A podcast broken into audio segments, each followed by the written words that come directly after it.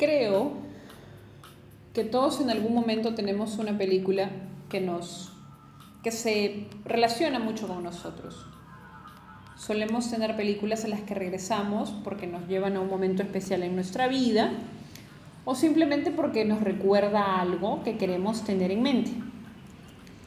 Eh, muchas personas me habían recomendado, en serio muchas, no solamente es como que cuando los influencers te dicen una persona, no, no, no, una persona dice muchas, en realidad mi familia, amigos, muchas personas me habían recomendado eh, ver Joker por el tema de la relación con la salud mental y veía amigos emocionados por el tema del análisis que esto provocaría, eh, cuando usualmente la salud mental es un tema que no se toca.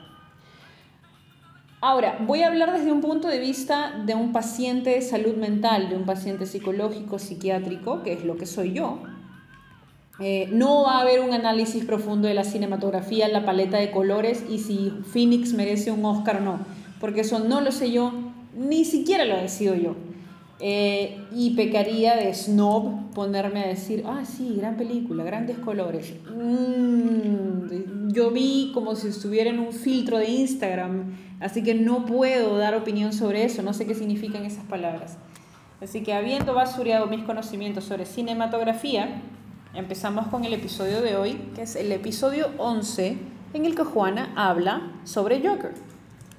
Ahora, ¿qué es lo que sucede? Eh, Joker, en este caso, no hay spoilers, por cierto. Eh, en este caso está volviendo como un paciente psiquiátrico. Bueno, en, definitiva, de todas maneras, siempre fue un paciente psiquiátrico, ¿no? Eh, estaba muy dudosa de ver el Joker, la verdad.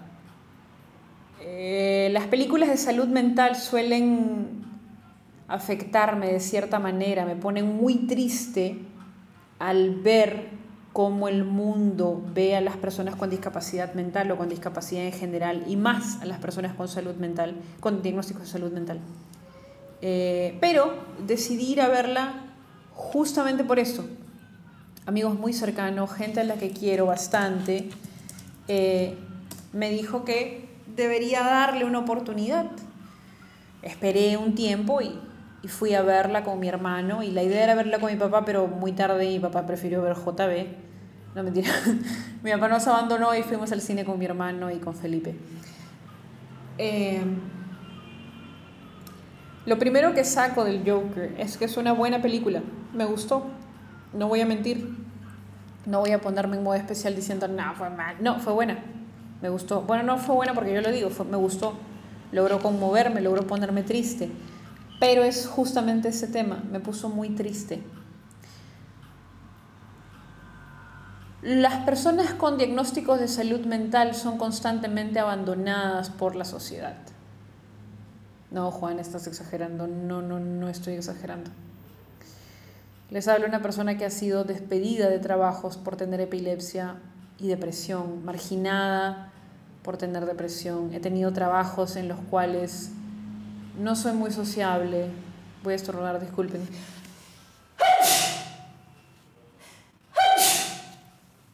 Extraño estornudo.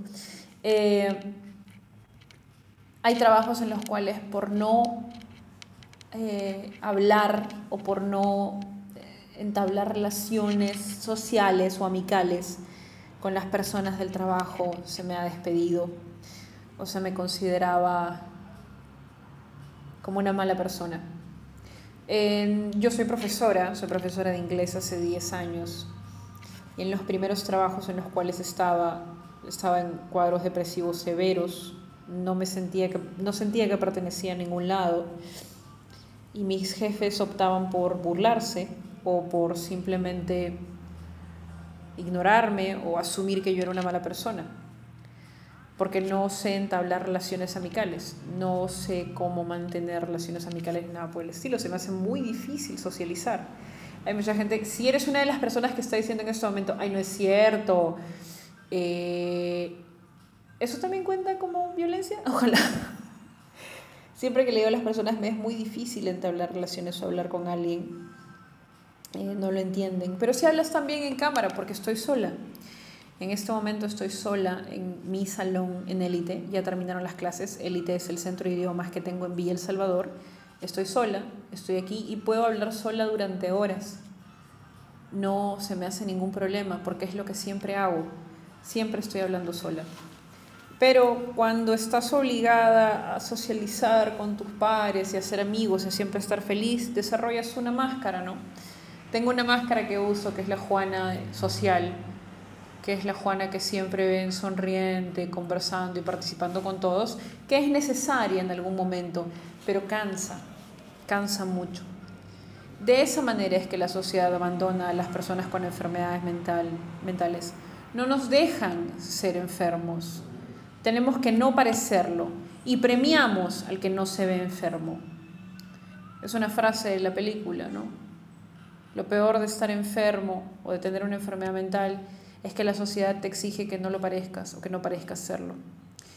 Y eso es terrible y es extremadamente cansado.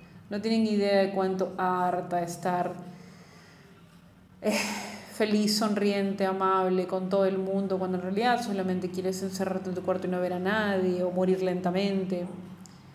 No, morir no. Cuando solamente quieres desconectarte de todo.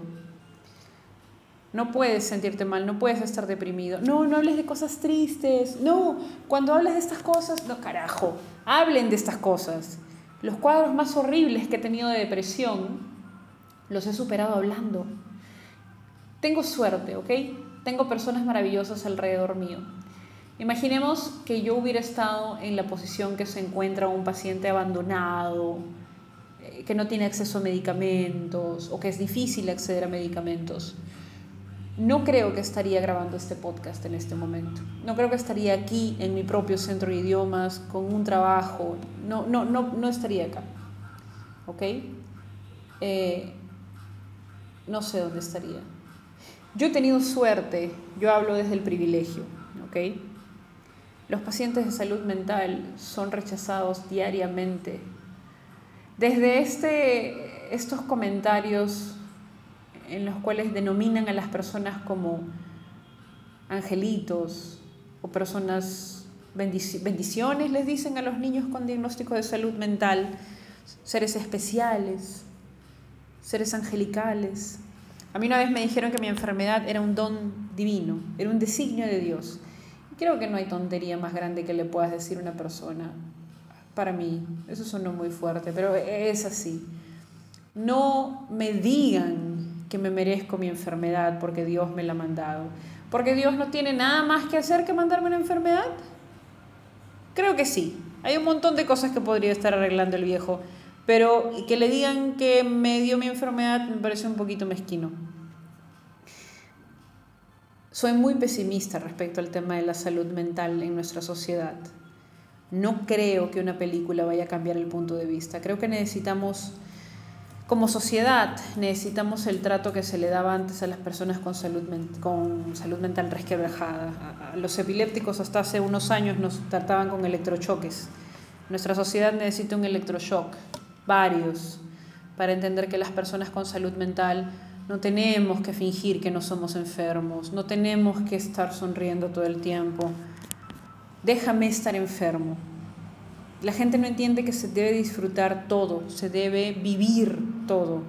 Eso incluye lo bueno, lo malo, lo terrible, lo depresivo, el éxtasis, todo. Déjame estar enferma.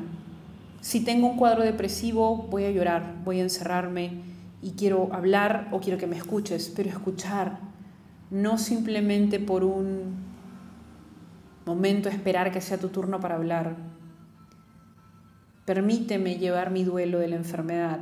Déjame. Ni siquiera deberías permitirme, debería exigírtelo, pero permíteme, ¿ok? Llevo años, años luchando con mi enfermedad, con mi salud mental, con mis diagnósticos. No creo que una película vaya a cambiar esto. Y ya me dijeron pesimista por esto, un amigo al que quiero mucho. Y no me molesta que me digan pesimista, pero sí creo que deberíamos hacer más de persona a persona. ¿ah? Ojo, nunca he creído que los cambios vienen de un gran líder o de la política o esperar a que alguno de los políticos de miércoles que están ahí arriba o alguno de esos 120 acéfalos de porquería del Congreso, o 120 y tantos, se les ocurra eh, crear leyes a favor de la salud mental. No, el cambio viene de las personas, de cada uno. Deja de llamar a las personas con diagnóstico de salud mental o personas con discapacidad, bendiciones, angelitos, seres de luz. No somos seres de luz, somos seres humanos. Eh, dormimos, comemos, tenemos relaciones sexuales, nos enamoramos, engañamos, nos equivocamos, igual que todo el mundo. ¿Ok? En distintas velocidades, con distintas intensidades. Pero estamos allí, somos personas y quiero que me trates como una persona. Quiero asegurarme de que las personas que escuchen esto, si son empleadores, no despidan a alguien porque falta por unos días por un tema de depresión. Averigüen, hablen. Oye, pero ¿qué pasa si está mintiendo? Ok, primero, porque me pasó en un trabajo anterior, no acuses a las personas que tienen diagnóstico de salud mental de estar mintiendo.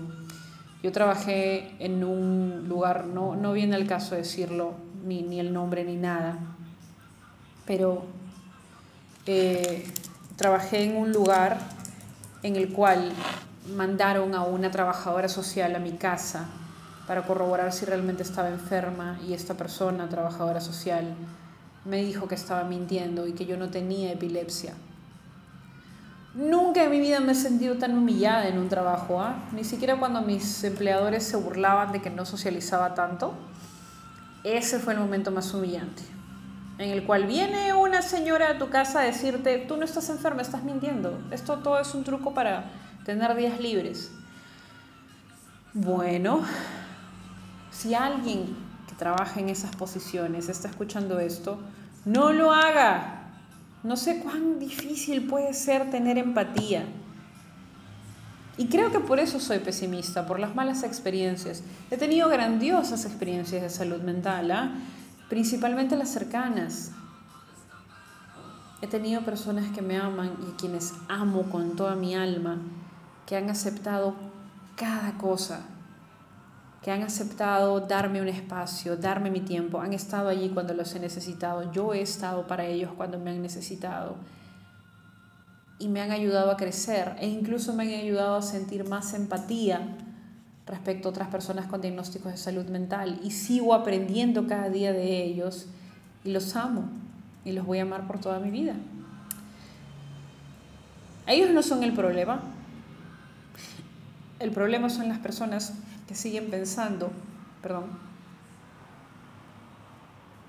que la meta es solo ser felices, que debemos vivir en una felicidad compulsiva, de vernos bien, estar bien, sentirnos bien, estar felices, sonreír, que todo sea perfecto, no hablar de lo malo, porque lo malo contamina, lo malo no contamina, lo malo abona, lo malo florece, la mierda hace crecer flores. Ya la he venido filosófica hoy día. Sin abono no hay florecimiento. Todo te hace florecer, principalmente la basura. Orgánica, ¿eh? Nada de comer de paquetes.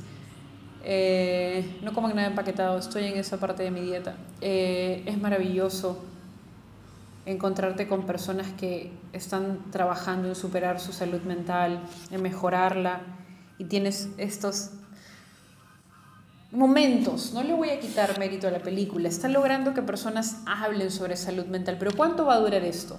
¿Un mes? ¿Hasta que venga la siguiente película? Si viste Joker, si sabes de lo que estoy hablando, si alguna vez te has comportado así o has asumido cosas de alguna persona con un diagnóstico de salud mental, te invito a averiguar más. Es más, ¿por qué no? Te invito a ir a terapia. ¿Cuántas personas de las que hablan de salud mental que sí, que comparten eh, notas sobre salud mental, en el fondo han lastimado a alguien con salud mental o no quieren ir a terapia o no van a terapia? La terapia no va en los enfermos, la terapia vas como que hacerte un chequeo incluso. Dense un salto por terapia, no va a pasar nada. Hazte cargo de tus emociones, hazte cargo de lo que estás sintiendo, de lo que está pasando. La terapia te pone vulnerable, te hace sentir vulnerable pero solamente así aprendes a conocerte y sabes quién eres. Yo sé quién soy. Ojo, todavía me falta conocer muchísimo más, pero en este momento yo sé quién soy. Gracias a los años de terapia. sé quién soy. También sé quién no soy, sé qué puedo hacer y qué no puedo hacer. Conozco mis fortalezas y conozco mis virtudes, pero sigo teniendo cuadros depresivos, sigo convulsionando, sigo teniendo ansiedad. Es normal, es un proceso. La estabilidad no viene de un momento a otro. Y son muchas cosas, muchos factores. No estoy diciendo que el día de mañana me voy a meter al set de alguien. Casi un spoiler. Eh, perdón. Eh, no, no, esto no, no, significa que yo voy a ser triste toda la vida, voy a tener depresión toda la vida. Ni siquiera indica que yo vaya a lastimarme. Siempre hay esta preocupación, ¿no? Mm, esto va a terminar en un suicidio. Me lo han dicho, ¿ah? Hay personas que parece que no conocen la delicadeza y te dicen, por favor, no pienses en tonterías como en quitarte la vida. Ya he pasado por eso. Y voy a hablar sobre eso en un episodio mucho más largo y mucho más tranquila, porque ya no me encuentro en esa situación. He avanzado mucho. Todos merecen un lugar en este mundo. Todos tienen un lugar en este mundo. Eh, si estás sintiendo que eres un fracaso, si estás sintiendo que no perteneces, si estás sintiéndote mal, te juro, te lo juro que es solo un momento. Un momento no significa un día. Yo llevo 29 años aquí y esos 29 años gran parte he tenido que sufrir cosas que asumo en la mayoría le dolería bastante. Pero he aprendido a avanzar y avanzo con todo. Se avanza con todo, me hago cargo de todo. De mis diagnósticos, de lo que he perdido, de lo que he ganado, porque estoy acá por lo bueno y por lo malo, como dice mi terapeuta. Eh, me gustó la película. No suelen gustarme tanto las películas de salud mental, pero no estoy de acuerdo con que sea la luz de esperanza para los pacientes con salud mental, con salud mental resquebrajada. ¿Sabes qué cosa es la luz de esperanza para las personas como yo que tienen un diagnóstico de salud mental? Que cambien, que dejen de utilizar loca como un insulto, que dejen de utilizar bipolar como un insulto, que dejes de utilizar los diagnósticos de salud mental como excusas como insultos y que averigües más de la salud mental. Ojo, ¿ah? hace unos días me enteré que era superdotada, lo cual también es un diagnóstico y ahora tengo que leer sobre eso y ver de qué manera voy a enfocar mi tratamiento o mis terapias para controlar eh, lo que acarrea ser una persona superdotada. Todas estas cosas son manejadas por la salud mental, la cual es muy pobre en el Perú. No podemos esperar a que una autoridad se ilumine y empiece a crear leyes.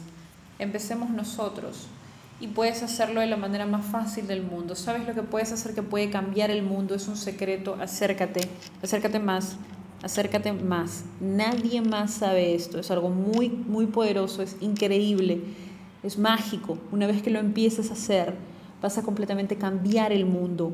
La próxima vez que quieras ayudar a alguien con un diagnóstico de salud mental, lo que debes hacer es escuchar. Que tengan una excelente noche. Un abrazo.